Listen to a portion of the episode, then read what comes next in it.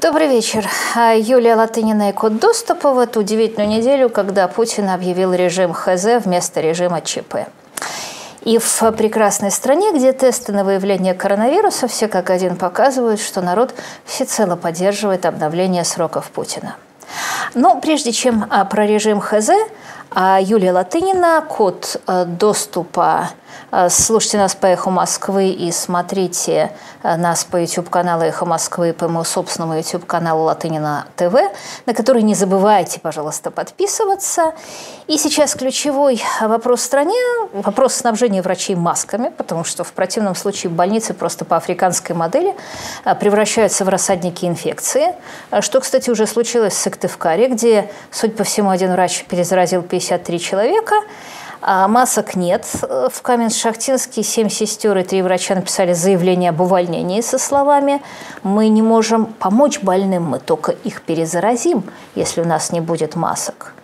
А в этих условиях Альянс врачей объявляет сбор, собирает 500 респираторов, костюмы, перчатки, маски, везет их в Новгородскую область, а их задерживают. Лидера профсоюза Анастасию Васильеву местные полицаи с наслаждением а, бьют в солнечное сплетение и душат, как там сказал Путин про них, трепетные и ранимые. А потому что она совершила преступление – она хотела помочь людям спастись. И вот это все, что вы хотели узнать об этой власти. Она колеблется, когда надо спасать людей – а когда общество пытается самоорганизоваться и спасти себя, то это немедленно вызывает противодействие, потому что это такое же страшное преступление, как бросить пластиком стаканчиком в полицейского. А причем э, при том, что ей сказали, что она нарушила карантин, хотя она, конечно, в таких ситуациях могла передвигаться. И посмотрите, пожалуйста, к вопросу о нарушении карантина видео, а где 15 тысяч солдат репетируют парад, и остолбеневший человек, который это снимает, говорит, так карантин же, сказали, по 50 тысяч, э, больше 50 не собираться. И вот то же самое было во время пожаров в 2010 году, когда губернаторы объясняли, что все отлично, и когда деревни горели, и когда жители деревни пытались вырубить те деревья, а, которые вот сейчас загорятся, чтобы спастись, вот тут, откуда ни возьмись, появлялись полицейские и говорили, вы не имеете права это э, делать. А вот я вам тут рекомендую пост Александра Миндлина, который живет в Берлине, который пишет, что сегодня произошло событие, которое он до сих пор не может осознать. Он экскурсовод, и ФРГ перевела ему три месячных зарплаты, не запрашивая никаких бумаг и подтверждений, хотя он не немецкий гражданин. И Мендлин пишет, «Я впервые в жизни осознаю понятие государства». Да, потому что государство – это не то, что репетирует парад. Это не то, что рассказывает, что вся зараза из-за границы – это не то, что грохает рубль накануне эпидемии, не то, что останавливает врачей, везущих маски. И, кстати, этим врачам же еще потом сказали, куда везли маски. Значит, им сказали, не берите маски, их заразил коронавирусом Навальный. Вот это все не государство. Государство – это то, что заботится о своих гражданах. И в момент эпидемии, в частности, оно а. обеспечивает карантин, и б. выпадающие за карантин доходы, говорю вам как убежденный рыночник. А когда нам говорят, ну, знаете, вот мы тут объявляем каникулы, деньги спрашиваете с работодателей, решение с губернаторов, а гарант пошел летать со стерхами и показывать свои лидерские качества, без которых Россия пропадет. А два момента. Три дня назад Голикова на совещании сказала, что в конце марта этого года – в России провели исследование на выявление антител к новому коронавирусу, рассмотрели 226 образцов сыворотки крови и выявили в них 11 человек, которые уже переболели. Это к вопросу о масштабах эпидемии. И вторая цитата. Игорь Чемоданов, министр здравоохранения Крыма, сообщил, что в больницах Крыма с диагнозом ОРВИ находится почти полторы тысячи пациентов, из них больше тысячи с диагнозом пневмония. Но а, если, не дай бог, а, вот эти пациенты с ОРВИ помрут, я думаю, это будут первые в мире статистики, первые, как войдут в статистику, как первые в мире пациенты, помершие от ОРВИ. А все остальное будет, видимо, fake news и преследоваться согласно новому закону. Ну, собственно, к главному, к выступлению Путина, который объявил каникулы за чужой счет. И знаете, у меня очень двойственное ощущение. Потому что за последние несколько дней я наблюдала удивительный феномен. Люди, которых я очень уважаю, один за другим писали, ну как же вот Путин не объявляет чрезвычайной ситуации. А, и, ребят, одну секундочку, вы не беспокойтесь, Путин ведет чрезвычайное положение, если вы так настаиваете. Он так ведет, что потом никуда не выведется – Потому что это решение всех его проблем. Потому что, обратите внимание, перед какой страшной дилеммой сейчас оказалась Россия. Вот в развитых странах эпидемия коронавируса, она заставляет власть выбирать между жизнью и экономикой. Вводишь карантин, э, соответственно, губишь экономику, и отвечаешь перед избирателем, не вводишь, отвечаешь перед избирателем за трупы. Вот, к сожалению, в нашей стране выбор-то другой – есть экономика, есть жизни, а есть еще свобода, точнее ее остатки. Потому что когда периодически возникают эти слухи, а, что вот э, скоро в Москву будут введены войска, или какой-нибудь сенатор Клишес вдруг говорит, а что это Собянин вводит э, экстраординарные меры, он не имеет права. Это же же неспроста. Потому что силовики очень хотят, чтобы в стране было введено чрезвычайное положение, потому что чрезвычайное положение решит все проблемы гаранта, а и наоборот партия гражданских, олицетворением которой сейчас, конечно, становится Собянин, она объясняет Путину, что да не надо чрезвычайного положения, не надо армии, не надо МЧС, можно доверять здравому смыслу населения. И вот смотрите, какая у нас нетривиальная картина – Дважды за последние две недели, а, практически за неделю, Путин обращается к нации и оба раза а, вызывает это выступление изумление. А, первый раз вместо карантина президент объявляет каникулы, и две вещи я сказала вам ровно неделю назад. Ну что ж такое каникулы? Каникулы – это, наоборот, разнести заразу. Это сходить пожарить шашлыки – это уехать из Москвы домой или на дачу и разнести подхваченную на работе заразу. Ровно это и мы видим произошло за эту неделю. И люди поехали жарить шашлыки. И миллион человек уехало из Москвы. Вы представляете, что будет в тех местах, в которые они уехали. И второй момент, за чей счет – потому что карантин за счет государства, а Путин объявил каникулы за счет работодателя, которому, кому я должен, всем прощаю. Второй раз тем же концом по тому же месту Опять каникулы до конца апреля за чужой счет, карантина опять нет, все ответственность на регионы. И 20 лет нам объясняли, что у нас такая большая страна, что у нее должен быть один единственный лидер, что он, значит, супер-пупер, без него нельзя. И вдруг, значит, в критический момент, ну пусть решают губернаторы. Слушайте, вот президент Трамп – согласимся, что каждый штат э, в Америке обладает автономией на порядок больше, чем российская глубинка. Он тоже сказал, что штаты должны сами запасаться аппаратами ИВЛ, а если штату не хватит, вот тут-то президент ему поможет. Путин ничего такого не сказал. Здорово, сами регионы будут принимать решения. А можно к решениям вернуть еще и деньги, которые у них отняли в течение 20 лет – Потому что без денег можно принимать решение только вот э, куда складывать трупы, в рефрижераторе оставлять или в братскую могилу закапывать. А, и, собственно, все начали ржать, конечно, по этим выступлениям, потому что, ну как, нам пропаганда внушала из каждого утюга, что без Путина России нет, что он верховный вождь, что он летает со стерхами, находит амфоры. И вот, когда пришло время принимать действительно важное для страны решение, не Крым оттепать, и не Воронеж бомбить, и не Конституцию менять под себя, верховный вождь э, слился и сказал, что решения будут принимать губернаторы, а оплачивать отдых граждан будет бизнес. Тот самый бизнес, который разоряли в течение последних минимум 15 лет. Ну, 17 с дела ЮКОСа. А, И, собственно, вот на этом фоне даже вполне либеральные комментаторы потребовали введения карантина и ЧС, просто потому что ЧС – это форс-мажор, договора теряют силу, гарантом исполнения обязательств становится не бизнес, а государство, а при самоизоляции все издержки несет бизнес. И, в принципе, это абсолютно правильно, но, к сожалению, это не считая измерения кризиса, которого нет в других странах. Потому что, конечно, в западных странах карантин – это временная мера. Вот мы можем смеяться, когда английская полиция сейчас с дроном следит за пенсионером, который собаку выгуливают, но мы точно можем быть уверены, что это не навечно, и что Борис Джонсон не воспользуется ситуацией, чтобы оставить дрон и себя навечно. А другое дело – Россия – вот, знаете, вот тут все смеются над тем а, цифровым концлагерем, как сказал Леонид Волков, который вводит Москва с этими QR-кодами. И я даже подумала, вот эти QR-коды, да, как же их распространить на всю Россию? Вот у всех россиян 35 миллионов сортир, у 35 миллионов э, россиян сортир на улице. Вот вопрос, если QR-коды распространить на всю Россию, то э, надо ли будет 35 миллионам россиян получать QR-код для выхода в сортир, и что произойдет, если откажут? Я волнуюсь.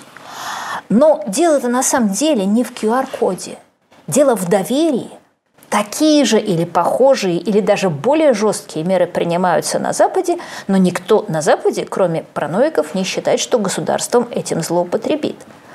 А у нас, ребят, вы правда хотите, чтобы было введено чрезвычайное положение? А потому что для чего? Чтобы врачей, которые поехали развозить маски, не избивали, а расстреливали?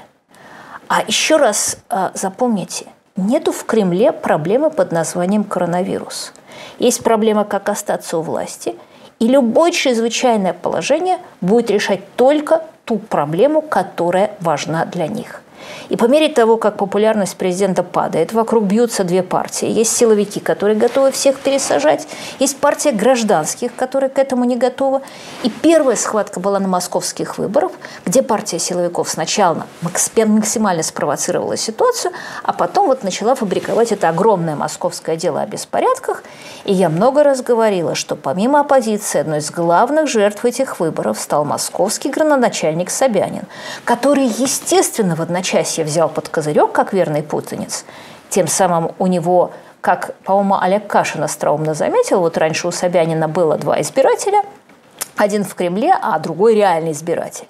И вот, естественно, тот реальный избиратель, который у него был, он в этих событиях потерялся. А теперь ситуация тоже такая же. Поверьте мне, президент колеблется. Представьте себе, что президент колеблется не потому только, что ему хочется слиться – а ровно потому, что партия силовиков предлагает одним махом за счет коронавируса решить все проблемы. Нацгвардия на улицах, тотальная цензура под предлогом коронавируса, интернет отрубить, в нем фейки, отечество в опасности, спаситель вот он, а вируса в России нет, и Путин лечит его взглядом. Всякий, кто сомнится, враг народа. А в этой ситуации то, что Путин сливается, не берет на себя ответственности, а, но слушайте, может быть, это не самый плохой вариант. Может быть, это даже очень хороший вариант. Э, к тому же, давайте скажем честно. Вот э, страны делятся на те, где есть эпидемия коронавируса и где ее нет. И посмотрите, где она есть. Это в США, Италия, Испания, все развитые страны, из всех до них доносятся какие-то страшные новости, больницы переполнены, ИВЛ не хватает – есть какие-то страны типа Буркина-Фасо? Вы слышите что-нибудь об эпидемии коронавируса в Буркина-Фасо? Ну, правильно, ее нет, потому что ничего нету. Тестов нет, масок нет, врачей нет. Почему развитые страны объявляют карантин? Он же не может предотвратить эпидемию, она уже вышла из-под контроля. Просто они э, хотят сгладить э, тот пик, э, во время которого э, больница не может обеспечить э, не может обеспечить вентиляторами всех в них нуждающимся. Они хотят растянуть этот пик во времени. Теперь, внимание, приз в студию. Зачем Буркина-Фасо объявлять карантин? Если в Буркина-Фасо посадят всех на карантин, у них что, через месяц вентиляторы появятся? Ну, скорее всего, у них просто батат кончится.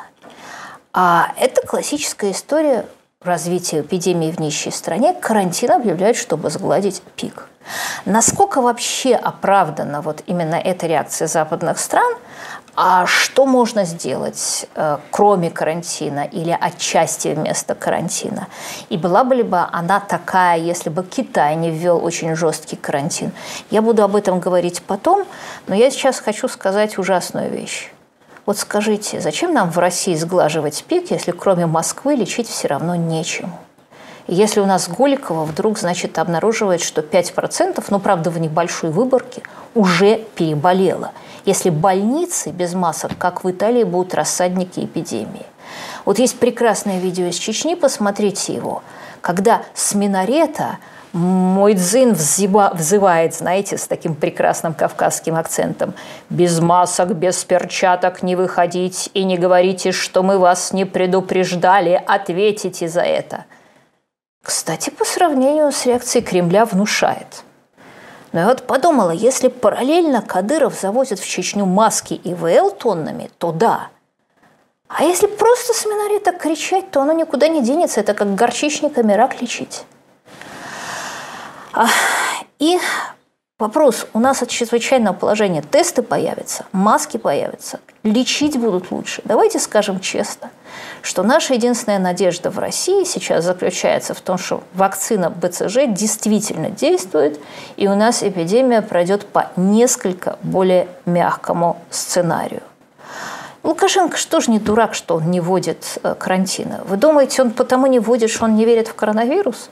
Просто потому, что он прекрасно понимает, что его медицина такая же, как в Буркина-Фасо, что против коронавируса она бесполезна.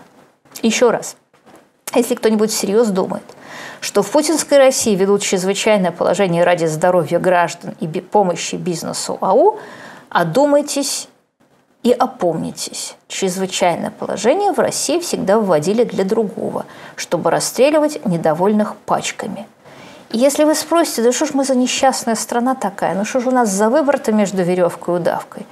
Почему же нам нельзя, как в нормальной стране, чтобы карантин был, и государство на себя ответственность взяло, и чтобы вместе с этой ответственностью не украло потом остатки свободы? Ну, извините, потому что это Россия, детка. И еще одна новость, которая, конечно, э, сегодня э, перебив... ну, не перебивает, но у нас, заметьте, у нас кроме коронавируса у нас есть в стране единственный ньюсмейкер, он называется Игорь Иванович Сечин. Он у нас дважды тут соперничал с коронавирусом. Один раз, когда его решение обрушил рубль, а другой раз, э, когда простили, когда с Роснефти спис... государство взяло на себя 9 миллиардов долларов, которые Роснефть инвестировал в Венесуэлу под шумок. И вот э, прежде чем перейти к этому рассказу о Венесуэле, я хочу вам а, напомнить, что есть одна страна, которая удивительно выиграла от обрушения рубля и от выхода из переговоров с ОПЕК. И страна эта называется Китай – Потому что Китай вышел из эпидемии коронавируса. Сейчас он как раз перезапускает свою экономику. Ему супер важна дешевая нефть. А, и вот для всех остальных решение Путина и Сечина выйти из ОПЕК обернулось катастрофой. Потому что смотрите, что происходит. Нефть рухнула, рубль рухнул, а Российская Орлс торгуется с дисконтом бренд по 4-5 доллара за баррель.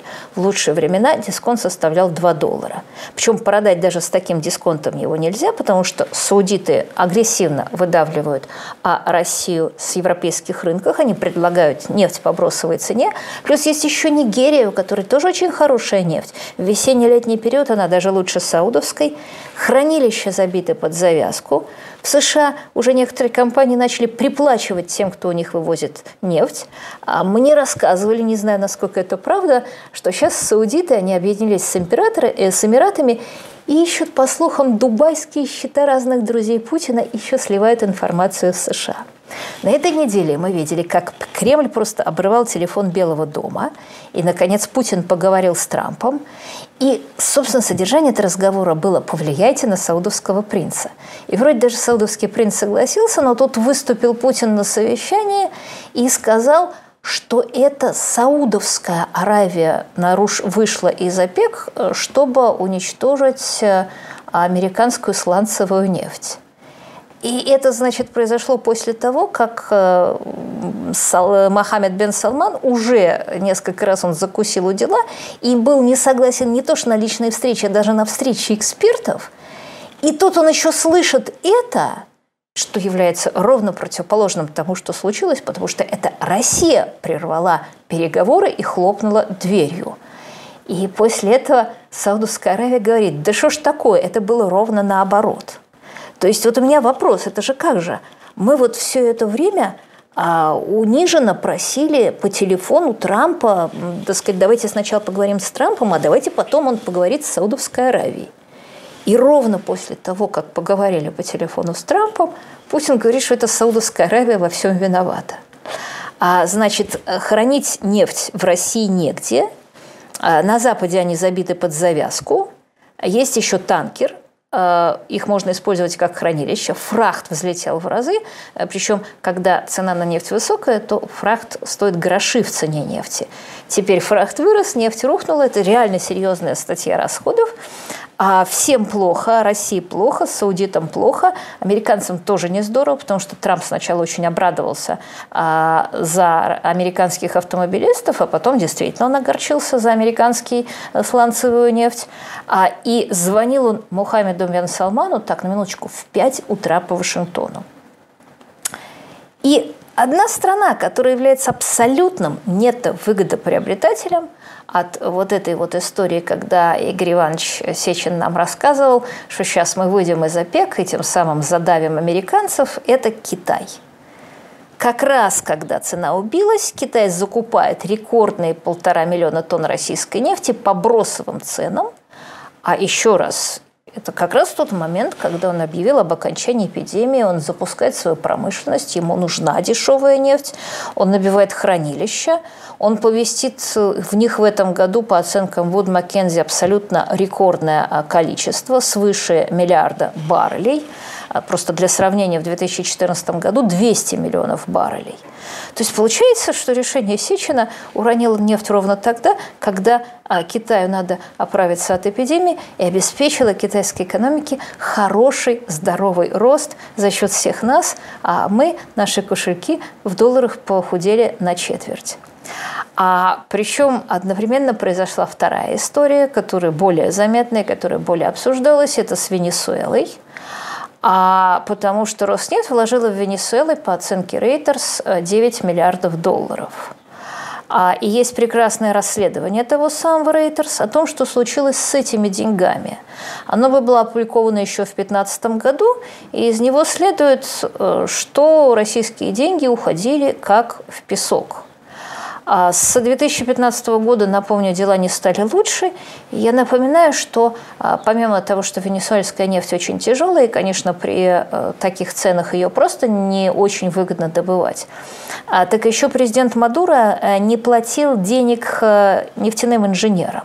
А вы скажете, а как же они тогда работали? Ответ, они перестали работать на месторождение, так же, как и в магазины была введена армия. И сюрприз-сюрприз, солдаты – а, венесуэльские солдаты, они не обладают достаточной квалификацией, а, они не кончали керосинки, они не могут э, добывать нефть. А, и, соответственно, вот в это мы вложили 9 миллиардов. И если бы это случилось с частной компанией, то частная компания, ну, или обанкротилась бы, или потеряла бы в капитализации. И вместо этого Роснефть в это тяжелое время передает свои венесуэльские активы российскому государству. И э, тут такой повод. Дескать, надо защищаться от американских санкций, потому что после того, как с торговлей нефтью э, перестало получаться, Мадуро перешел на кокаин. Очень интересует американское правосудие в связи с этим. И акции не просто были списаны. Взамен Роснефть получает от государства на спешно созданную дочку 9,6% акций Роснефти. Перерыв на новости. Добрый вечер. Юлия Латынина и Код доступа. Слушайте нас по «Эху Москвы». И смотрите нас по YouTube-каналу «Эхо Москвы» и моему собственному каналу, YouTube-каналу «Латынина ТВ», на которую не забывайте подписываться. Я об удивительной сделке по поводу Венесуэлы. Вы знаете, есть такое а, китайское выражение А, грабить во время пожара – такая китайская стратагема. Но слово «грабить» я здесь не могу а, применить. Давайте, а, скажем так, списывать активы во время эпидемии. Потому что если вы представите себе, что меняется на что, то вы придете в полное изумление, потому что, ну как, обычно, когда люди вывозят мусор – они за эту платят процедуру, они не получают деньги от мусорщика.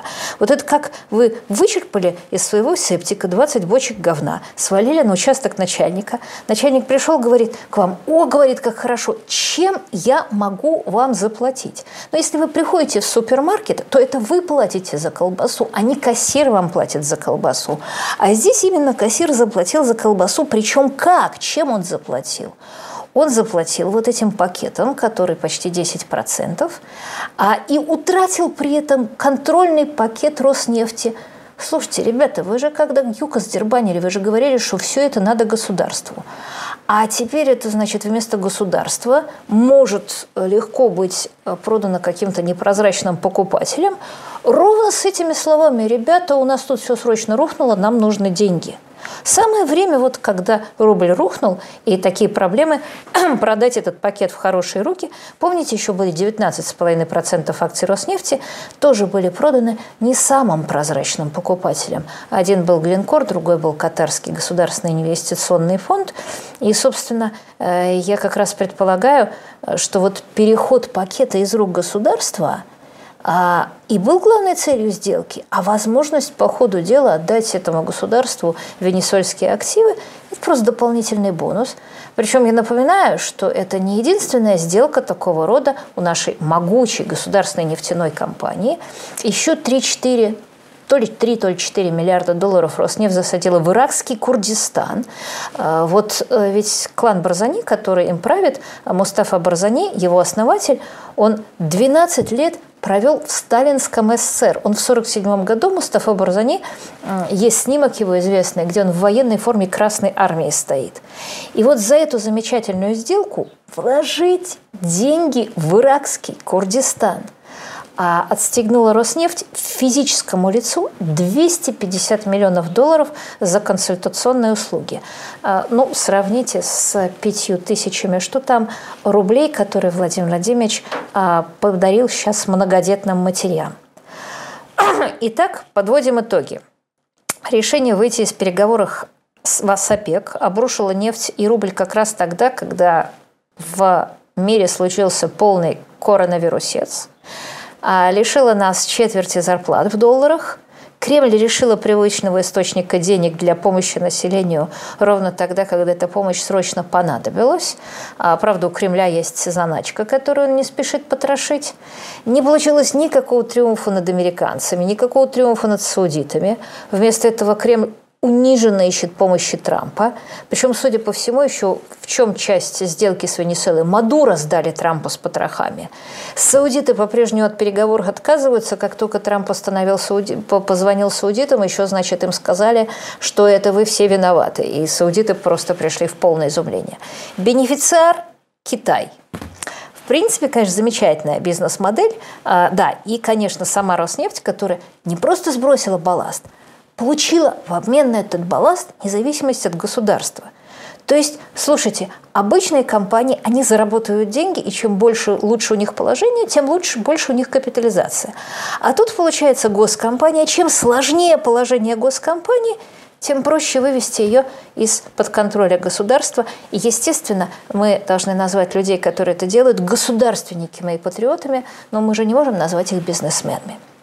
Еще одна замечательная история – это внезапное приостановление Росавиации в всех рейсах, а, которые вывозят россиян из-за рубежа, а причем рейс из Нью-Йорка развернули прямо на взлетной полосе. Вы представляете, там сидели, значит, какие-то несчастные два артиста Михайловского театра американца, которые ехали к умирающему отцу.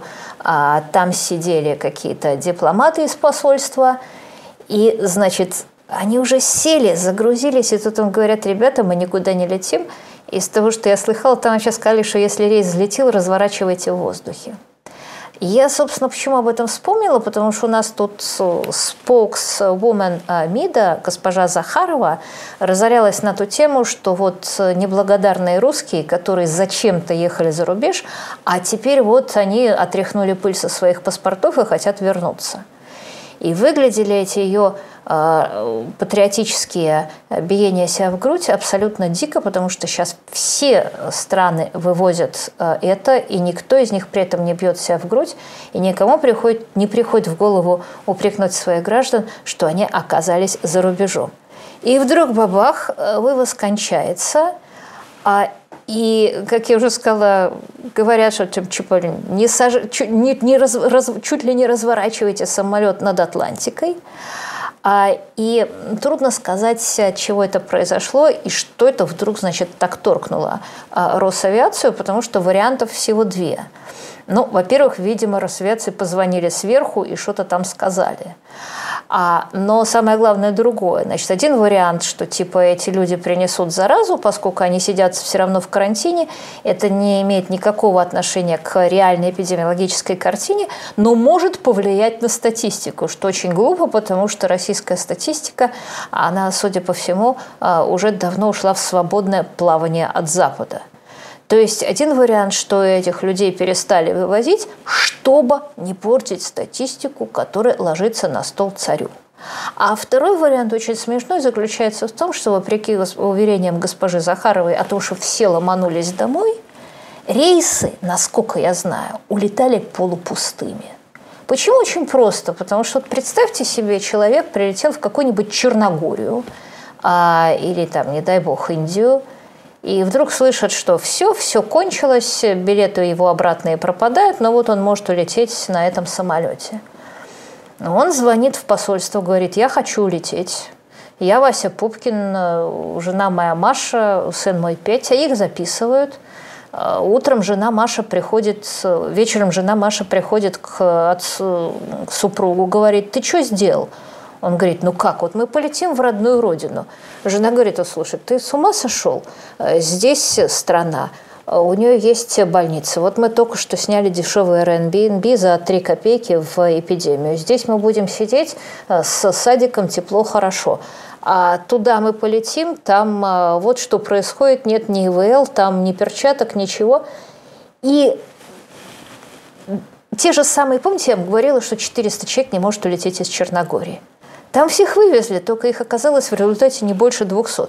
Несмотря на то, что Черногория повела себя как абсолютно скоты и выкинула этих людей из э, гостиницы и обратно не принимала, и они сидели на полу в аэропортах, все-таки, значит, как минимум 140 человек из этих людей решили, что все равно лучше пересидеть вот в такой вот в Черногории, вот такая она с рогами и копытами, чем а, в родном месте, который так рекламирует а, Мария Захарова.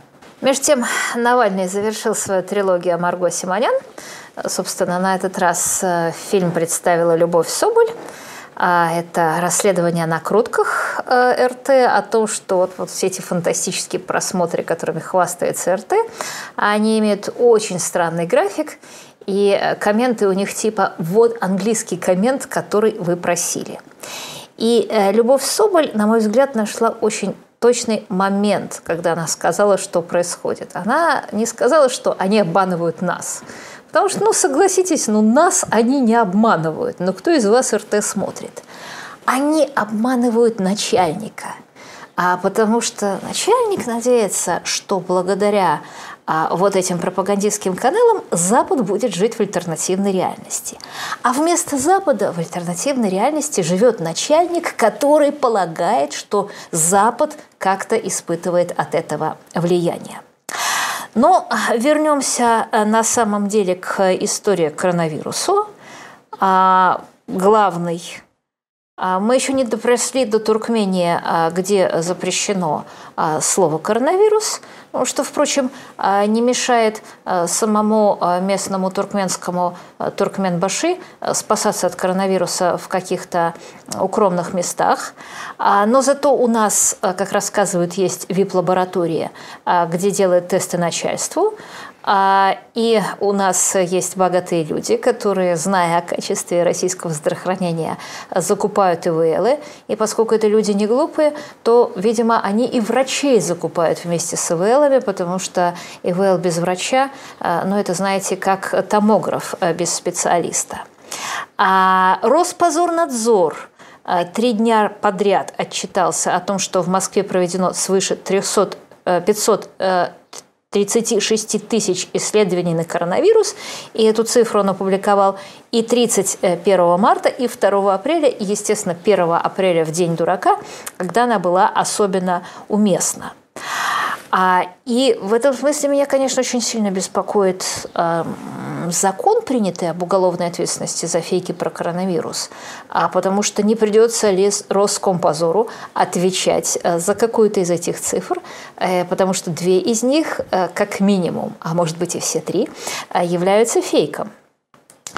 А также меня а, вот э, что смущает. Например, я уже говорила об истории в Сыктывкаре, в столице республики Коми, где есть правозащитник, его зовут Эрнст Мезак. А, и там э, скончалась в больнице сестра-хозяйка Татьяна Аванесян – а ей тоже не поставили диагноз, так что получалось, что коронавирус у нее фейк. А потом оказалось, что все-таки коронавирус у нее был, и не просто у нее, а 63 человек в больнице, и распространял все а это врач – и мало того, что, судя по всему, и мало того, что, значит, Мизак писал, что это распространяет врач Андрей Кин, так он выяснился, что он близкий родственник руководителя Следственного комитета СК по городу Сыктывкару, и в связи с этим этот Мизак очень долго а, получал а, угрозы. А, и а, в конце концов, да, оказалось 53 э, человека в больнице, совершенно эфиопский вариант. И вот все, кто хочет введения чрезвычайного положения, должны понимать, что при чрезвычайном положении мы уже никогда не услышим о родственнике руководителя а, местной, местного следственного комитета, который оказался невольным распространителем вируса, а будет только уголовное дело о фейке в адрес человека, который а, об этом говорил. История вопиющая.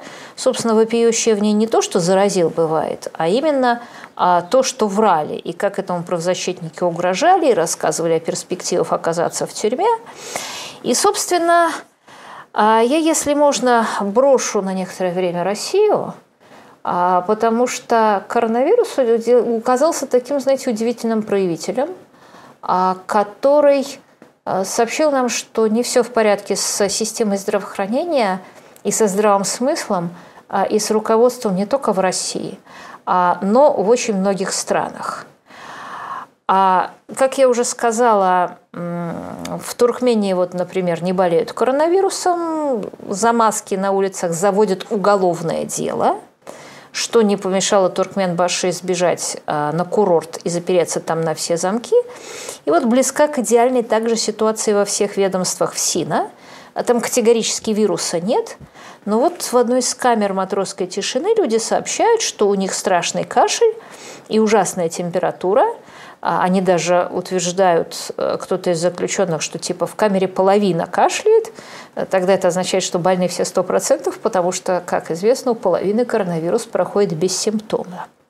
Но тут очень просто. Если в камере нет врача, если это вообще ФСИН, кто сказал, что у вас коронавирус? У вас фейк. А вообще, конечно, это все фигня, что мир от коронавируса изменится, но вот коронавирус похоже, такой момент истины. Кто что стоит. Я думаю, что первую премию антидарвиновскую получает, конечно, Италия, которая в рейтинге Всемирной организации здравоохранения стоит аж на втором месте. В Италии на сегодняшний момент смертность около 9%. Ну, во-первых, потому что в Италии не хватает тестов, в таких случаях всегда высокая смертность. А во-вторых, потому что к врачам без средств защиты а мы говорим там о нашей какой-то больнице, свозили пациентов, и через больницу оно распространялось в первую очередь на самых старых и слабых. То есть в Италии, которую ВОЗ, Всемирная организация здравоохранения, считает и медициной номер два, Да, чтобы было понятно, а, нас США ставят на 37 месте. Распространялся коронавирус, как Эбола распространялась в 1976 году в Африке, когда добросердечные тетечки из больницы при миссии кололи туземцев нестерилизованным шприцем. Я думаю, что второе место занимает, конечно, Англия, в которой есть контора, которая называется Public Health England, которая учит здоровому образу жизни. Вы знаете, будете смеяться, эта контора в разгар эпидемии сделала ровно то же самое, что дремучая российская бюрократия. Она ввела монополию на тест на коронавирус – это произошло в Англии, которая вообще родина свободного предпринимательства. Это произошло в Англии, который в частные руки был впервые использован пулемет «Максим» или пушка «Коронада». Англия, которая вела частные войны, у которой частные компании завоевывали Африку. И вот там сейчас сидит эта контора, но она сейчас присмирила, когда получилась задница – а сначала она говорила, вот у нас тут на севере а, Лондона а, есть лаборатория, мы в ней все будем испытывать, а вам, частникам, мы не позволим, а вдруг вы неправильные результаты нам представите. В ответ нашу, конечно, естественно, но, ребята, ну, испытайте тесты частников, и если они неправильные, запретите, а если правильные, разрешите. В результате а, на сегодняшний момент – а из 1 миллиона и 300 тысяч человек, которые работают в английском здравоохранении, четверть находится на карантине, и только 2000 протестировано. А, то есть, представьте, в Англии сделали то же, что в Кремле со своим вот этим вектором, которому они тоже дали монополию. И, естественно, поскольку а, тесты этого вектора, он просто не мог их быстро организовывать, помимо всего прочего, о качестве я не говорю, Нету тестов, нету эпидемии. Но абсолютная статуя золотого болвана уходит к двум губернаторам, а американским губернатору Мичигана Гретхен Уитмер, губернаторши, она разослала э, врачам а постановление, которое угрожало административным преследованием за лечение больных э, гидрохлорокином. А то же самое сделал невадский демократ-губернатор э, Стив Сисалак – а, который запретил, исследу... Э, запретил использование гидрохлорокина. Спросите, какая муха укусила этих двух губернаторов, потому что все больше данных о том, что э, гидрохлорокин действительно вместе с антибиотиком и цинком является реальным средством, которое на сегодняшний момент помогает этой эпидемии, ответ – потому что об этом сказал Трамп. Он назвал гидрохлорокин хорошим лекарством. Справедливости надо сказать, что а, губернатор а, штата Нью-Йорк Эндрю Кома, который вообще а, очень сильно набирает очки, как он ведет себя во время этой эпидемии, естественно, гидрохлорокин использует. То есть вот к чё, а в чем, а в шивой Абане. Кто о чем, а демократы о Трампе. А, и, собственно, вот эти вот три истории – это истории, которые заставляют задуматься вот о чем – да вот мы сейчас сидим на карантине. Ну, кто сидит, кто не сидит, кто нарушает, но все равно Россия более-менее сидит на карантине. И другие страны сидят на карантине. И, ребята, мне показалось, вот как-то это странно, что вот как в XIV веке мы боролись с чумой – когда не знали ни от чего чума, ни от чего малярия, ни от чего грипп. Грипп назывался инфлюенцией, а потому что, напоминаю, инфлюенция – это э, влияние, это вот неправильное влияние Сатурна, от этого происходила болезнь с точки зрения средневековых медиков. Но вот средневековые медики боролись с болезнями карантином. Мы вроде как-то в 21 веке – мы знаем всякие умные слова, типа ДНК, РНК, обратная транскриптаза. А боремся с этой эпидемией, как в XIV веке. И смотря задним числом, давайте посмотрим, какая у нас прекрасная картина получается. Удивительная картина мира, а, который с точки зрения научной может сделать гораздо больше, чем он делает сейчас, а с точки зрения административной, экономической и бюрократической, он не может внедрить в жизнь то, что делают ученые. Значит, я уже говорила на прошлой неделе, что вирусологи, изучавшие не просто коронавирус, а коронавирус летучих мышей, включая американских вирусологов и вирусологов из Национального института вирусологии в Ухане, предупреждали и расписывали детально, что коронавирусы, обитающие среди летучих мышей, могут быть опасны для человечества, и вот как будет выглядеть эта эпидемия. Как они предупреждали, так это и случилось. Предупреждали они не где-нибудь в подметных листках. Они это предупреждали в журнале Nature. И, конечно, их а потонули в гигантском количестве других предупреждений, в том числе абсолютно недобросовестных экспертов, которые нас пугают разными страшностями, типа глобального потепления. А, то есть э, возникает вопрос, что человечество могло предвидеть эту эпидемию, а, и у него были способы как-то ее смягчить. Например, в частности, есть другой коронавирус, SARS, э, эпидемия которого а, поразила Китай в начале, в 2002-2003 году, а, соответственно, в 2003, по-моему, году, а, соответственно, если бы тогда из него изготовили, для, от него изготовили вакцину, э, сейчас было бы гораздо легче приспособить эту вакцину против нынешнего коронавируса. А поскольку изготовление вакцины стоит миллиарды, а типичная пневмония прошла, то это дело закрыли.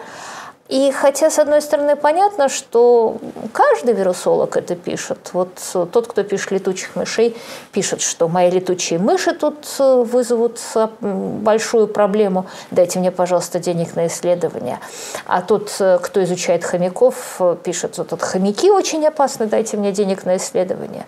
Но обратите внимание – в человечестве были люди, причем это были профессионалы, которые заранее все знали, и у человечества не было механизма отбирать их правильные сигналы от белого шума, а, потому что, к сожалению, если такой механизм создать и создать какую-нибудь очередную бюрократическую организацию, которая будет, скажем, заниматься оценкой опасностей и принимать меры. Ну, то понятно, что значит, первое, что заполонит эту организацию, это какое-нибудь глобальное потепление. Дальше, про бюрократические организации. Есть контора, которая называется Всемирная организация здравоохранения, вот та самая, которая Италию считает номером два, а Америку номером 37.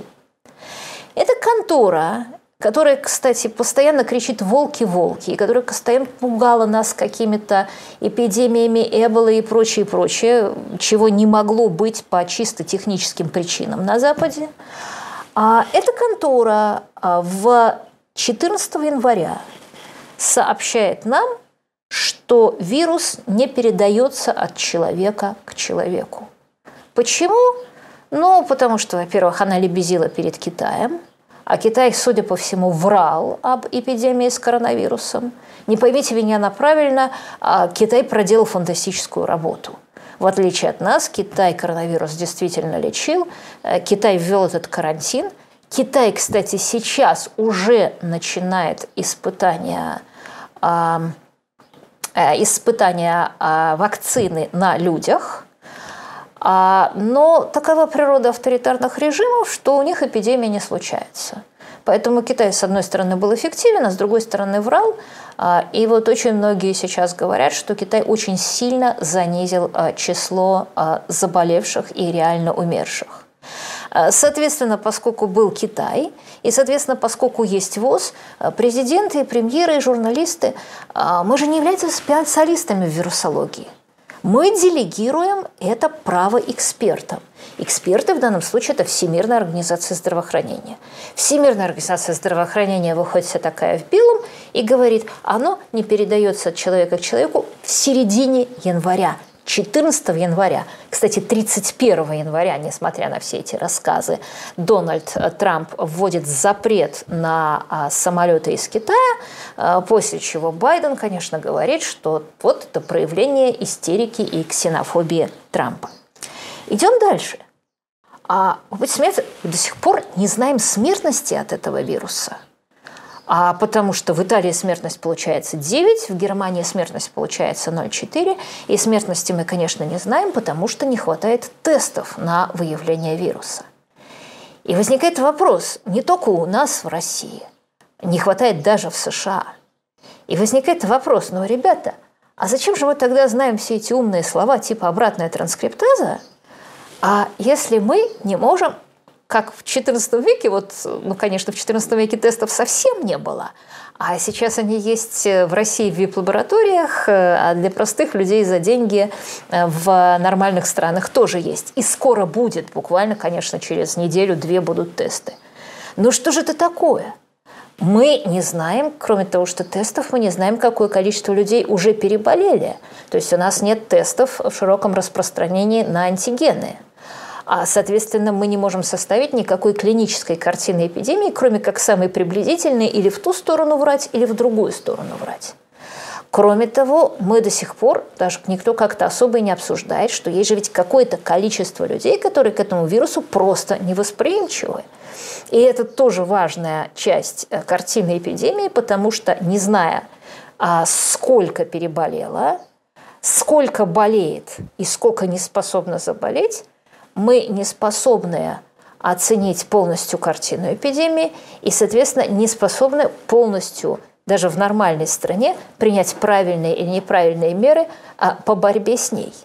И еще раз повторяю, да, все это происходит, заметьте, в 21 веке, при том, что все составляющие у нас есть. Мы могли разработать вакцину, мы можем чисто технически а, произвести тесты. Мы, я имею в виду не Россия, а мы, я имею в виду человечество.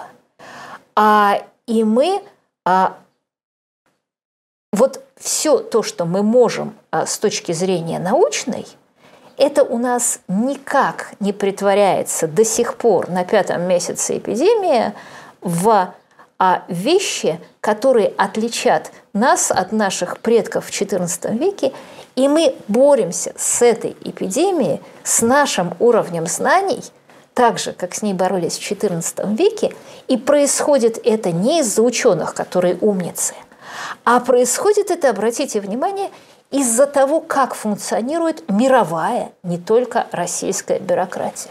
На мой взгляд, есть чем задуматься. Всего лучшего. Не забывайте подписываться на Латыни на ТВ. До встречи через неделю. Будьте здоровы и не кашляйте.